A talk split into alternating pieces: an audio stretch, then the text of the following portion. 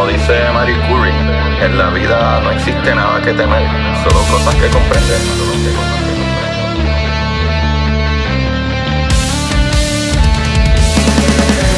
Recuerden correr y buscar la manera de aprender que más le divierta.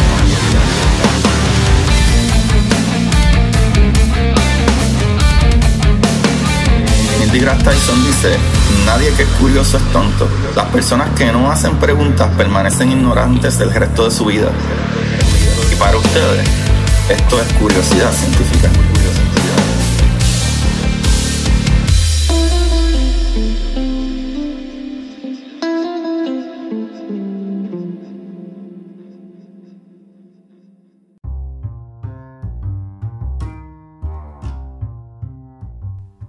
Buenas, Corillo y Curiosidad Científica. Bienvenido otro día más a este su programa de curiosidad. Con ustedes, su host Agustín Valenzuela. Y bienvenido a todos los que dieron play por primera vez. Que estoy viendo que sigue y sigue y sigue subiendo ese número.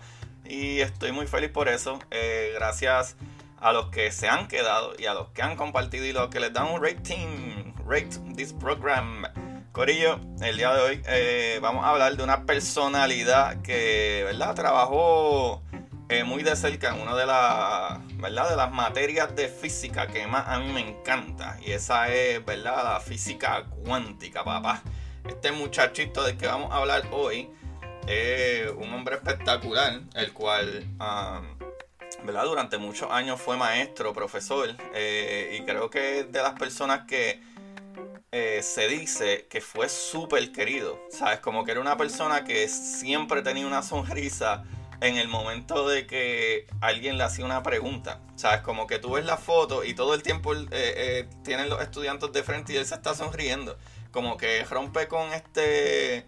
¿Verdad? Eh, este estándar de que tú siempre ves los profesores de física que supuestamente en las películas y todo eso los ponen como que el más serio y el. Ah, Mr. Agustín va a estar pendiente a la Castle. Bueno, no, este caballete era un duro. Y más que todo, que fue uno de los impulsores de la teoría, eh, ¿verdad? De las partículas elementales, de la que vamos a hablar un poquito más adelante. Y como siempre les digo, recuerden seguirme en Curiosidad Científica Podcast en todas las. Digo, no en todas, en Instagram. las demás, ¿verdad? Las demás plataformas esas me pueden conseguir como Agustín Valenzuela. Pero Instagram, Curiosidad Científica Podcast, para que se enteren de un par de cositas maravillosas y cosas, ¿verdad? Que del universo y cosas que siguen pasando día a día, que están súper espectaculares. Corillo, hoy vamos a hablar de Murray Gilman. Murray Gilman ¿verdad? Este muchachito nació en Nueva York el 15 de septiembre de 1929. Papá, fue un físico estadounidense que recibió el premio Nobel de Física, como si fuera poco, en 1969 por sus descubrimientos sobre partículas elementales. Y aquí es donde a veces entra la cuestión de como que eh, partículas subatómicas y partículas eh, eh, regulares y, y Y, es porque hay partículas cuando usualmente estamos hablando de física cuántica hablamos de partículas y partículas pueden ser protones, neutrones y todas esas cosas, pero entonces hay partículas que son elementales porque son necesarias, obligados para la materia. Y entonces están las partículas subatómicas, o sea, que son más pequeñas todavía, o eso es lo que regularmente se entiende. Me corrigen los que sepan más de este tema, pero este muchachito fue, ¿verdad?, el quien dio el nombre al quark, un nombre, ¿verdad?, tomado de la novela Finnegan's Wake de James Joyce. ¿Qué sucede, papá? Eh, este muchachito estudió en la Universidad de Yale y en el Instituto Tecnológico de Massachusetts. Fue profesor desde 1955 en el Instituto de Tecnología de California, Pasadena, donde impartió, ¿verdad? Desde 1967 la cátedra de física teórica. Uf, es la mejor física que hay. De ahí es donde salen todas las ideas locas y alocadas, que muchas de ellas terminan siendo reales, aunque parezca de ciencia ficción. Así mismo es Corillo. Fue miembro de la NASA desde el 1964, Corillo. Y se le otorgó el premio Nobel de Física en 1969. Y aquí ha entrado parte bien brutal, ¿verdad? Porque ese descubrimiento que fue por, eh, sobre las partículas elementales, lo que decía la teoría de, eh, de Gilman, eh, aportó orden al caos que surgió al descubrirse cerca de 100 partículas en el interior del núcleo atómico. Y dijeron, pero, ¿qué, qué, qué esto? ¿Qué está pasando aquí? ¿Cómo es que algo que básicamente huecos, hay 100 cosas aquí metidas? ¿Qué es lo que está sucediendo? Corillo, esas partículas, además de los protones y neutrones, estaban formadas por otras partículas elementales llamadas quarks o ahora le llamamos quarks. En aquel momento este muchachito dijo, papá, esos son quarks, vamos a ponerla así. Son los quarks, se mantienen unidos gracias al intercambio de gluones, que glue en inglés pega. So, ese, nombre de esa partícula es perfecta. ¿Sabes? Es la que pega a todo, es la que aguanta todo juntito, papá. Y, ¿verdad? E, e, este muchachito, ¿verdad?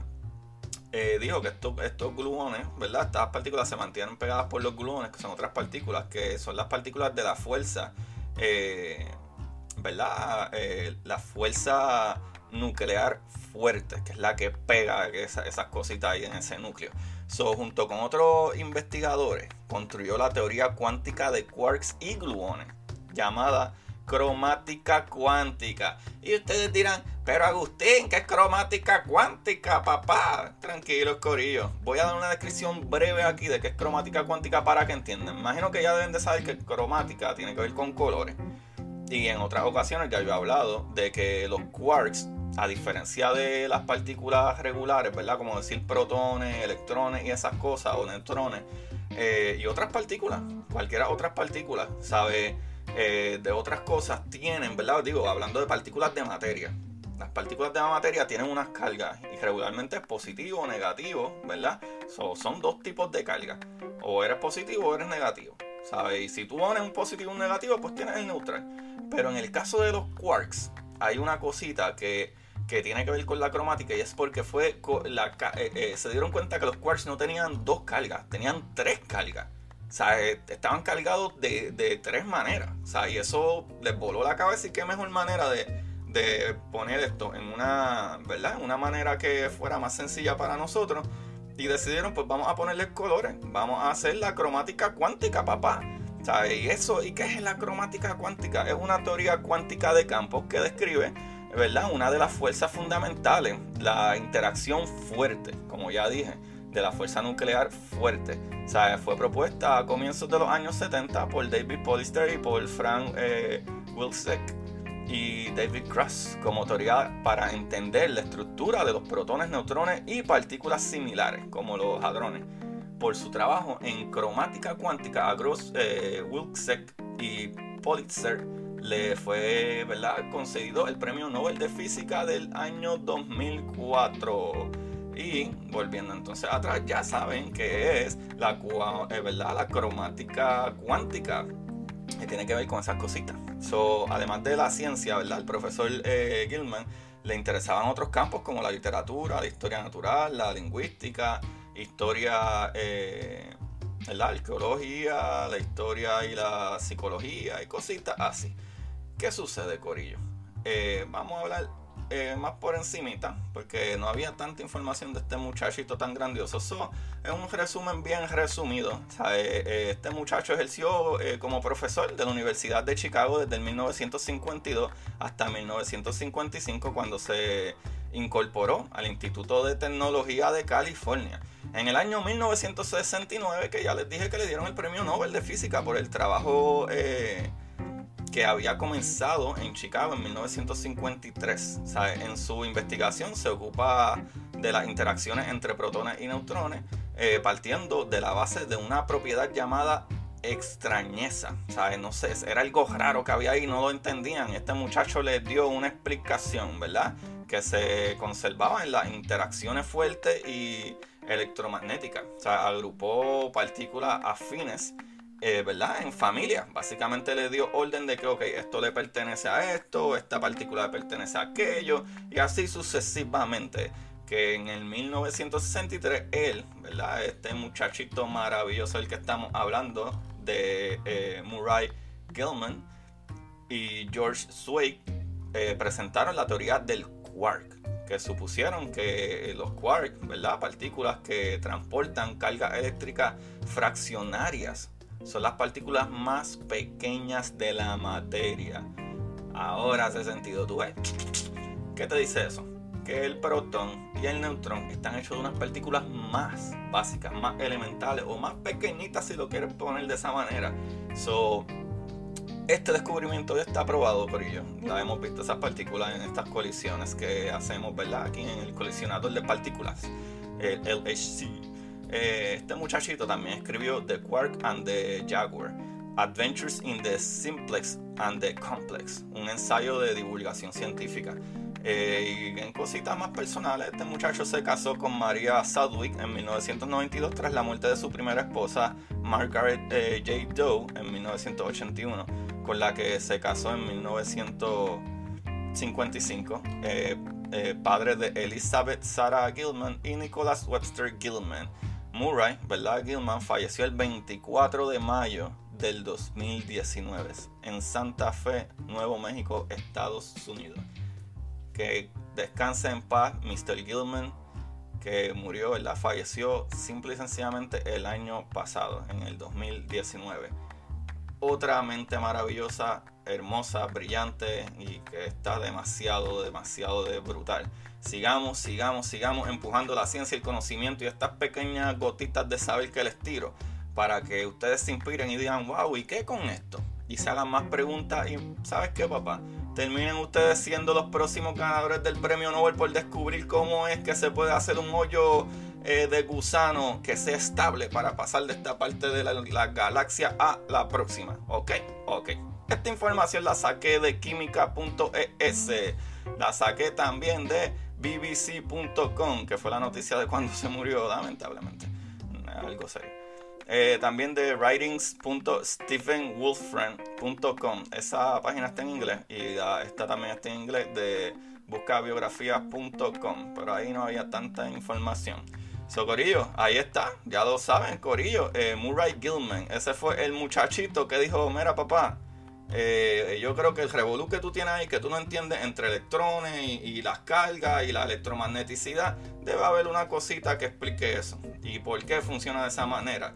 ¿Y qué di? Ah, vamos a darle orden, que tiene que haber unas partículas que son como pega, como glue. Vamos a llamarle gluón. Y a estas otras cositas vamos a llamarle los quarks. Y eso es lo que mantiene todas esas cosas ahí pegaditas y hace que los protones no se empujen eh, eh, a lo loco y se mantengan, mira, aguantaditos de mano con mucho cariño y amor en ese centro del núcleo del átomo. Corillo, gracias por escuchar y anuncio, anuncio mi libro. Curiosidad científica, el universo en arroz con habichuela, papá, ya está a punto de salir unas semanitas más pero ya a los que les guste Kindle y no quieran esperar por el paperback, ¿verdad? Por el libro físico, eh, pueden ordenar el de Kindle ya, eh, ¿verdad? Preordenar, preordenar.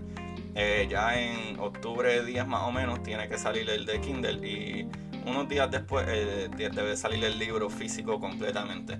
Corillo, gracias, gracias por escuchar otro día más. Se les quiere un montón. Recuerden siempre buscar la manera de aprender que más les divierta. ¡Chequeamos!